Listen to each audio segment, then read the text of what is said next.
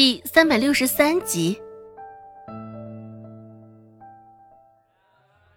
在孟婆子再一次开口前，柳青青挡在周成的面前：“你是谁啊？光天化日之下，怎么当街撒泼呢？是不是觉得这镇上都得听你的？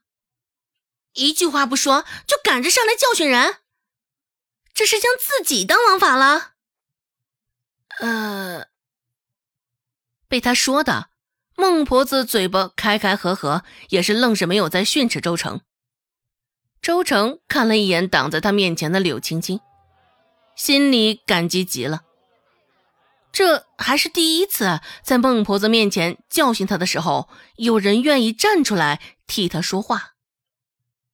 周成越发的觉得，周芷会阻挠他与柳青青，就是因为嫉妒，因为恐惧。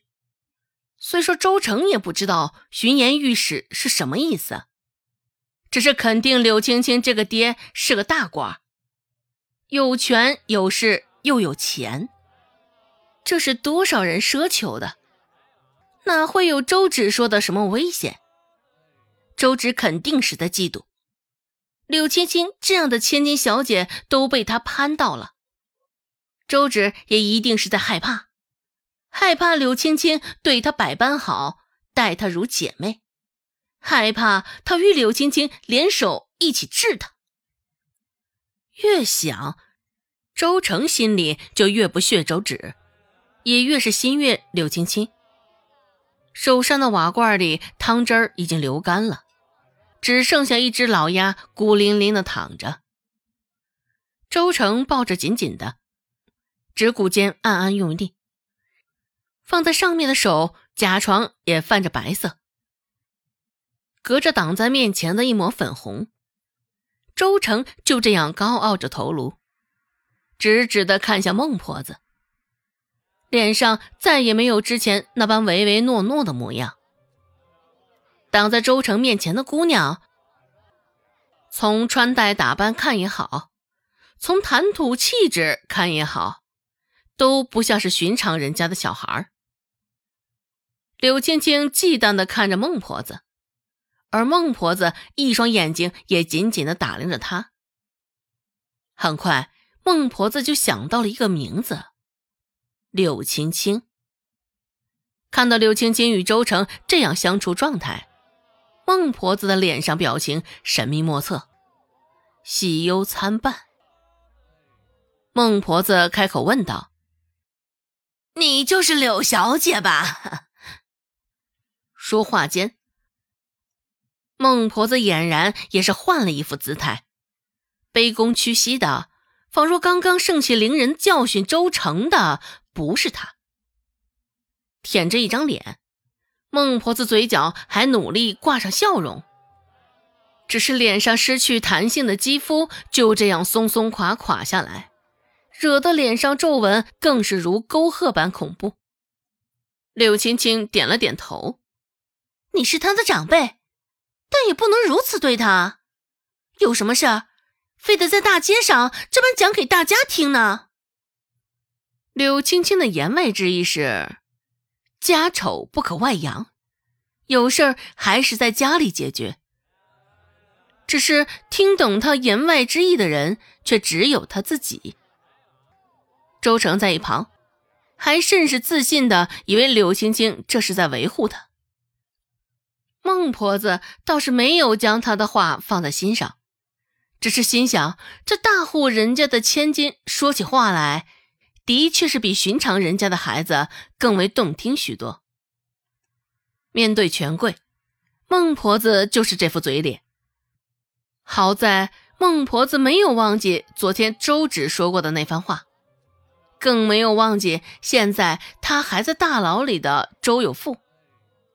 而这也是柳青青所为。像她这样的千金大小姐，有钱有势，说话做事也全凭心情。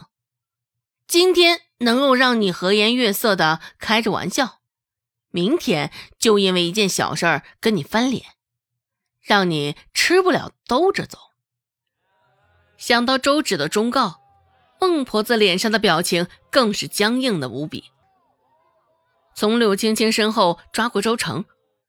孟婆子继续舔着一张脸说道：“是是是，柳小姐说的是。时间不早了，周成还需回去打猪草，现在恐不能陪着柳小姐了。柳小姐还请见谅啊。”说罢，孟婆子也不等柳青青多言，见她摆摆手，直接就扯着周成离开了。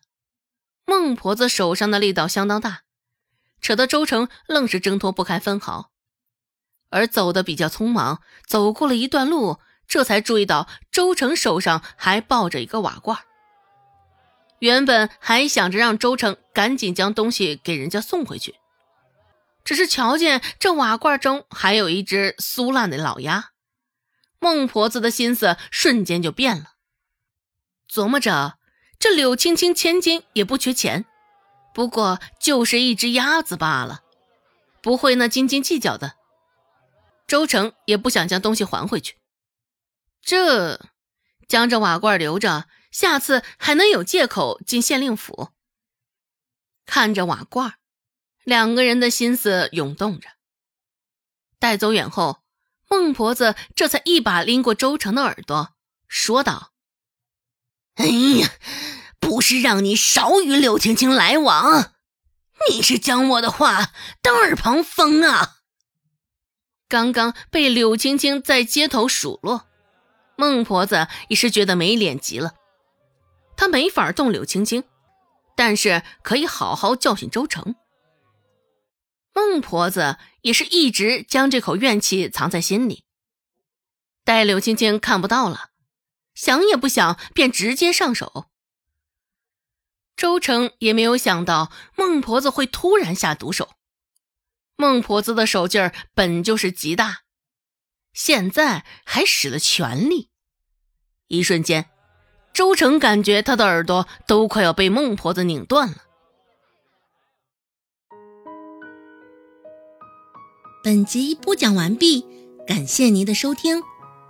感兴趣别忘了加个关注，我在下集等你哦。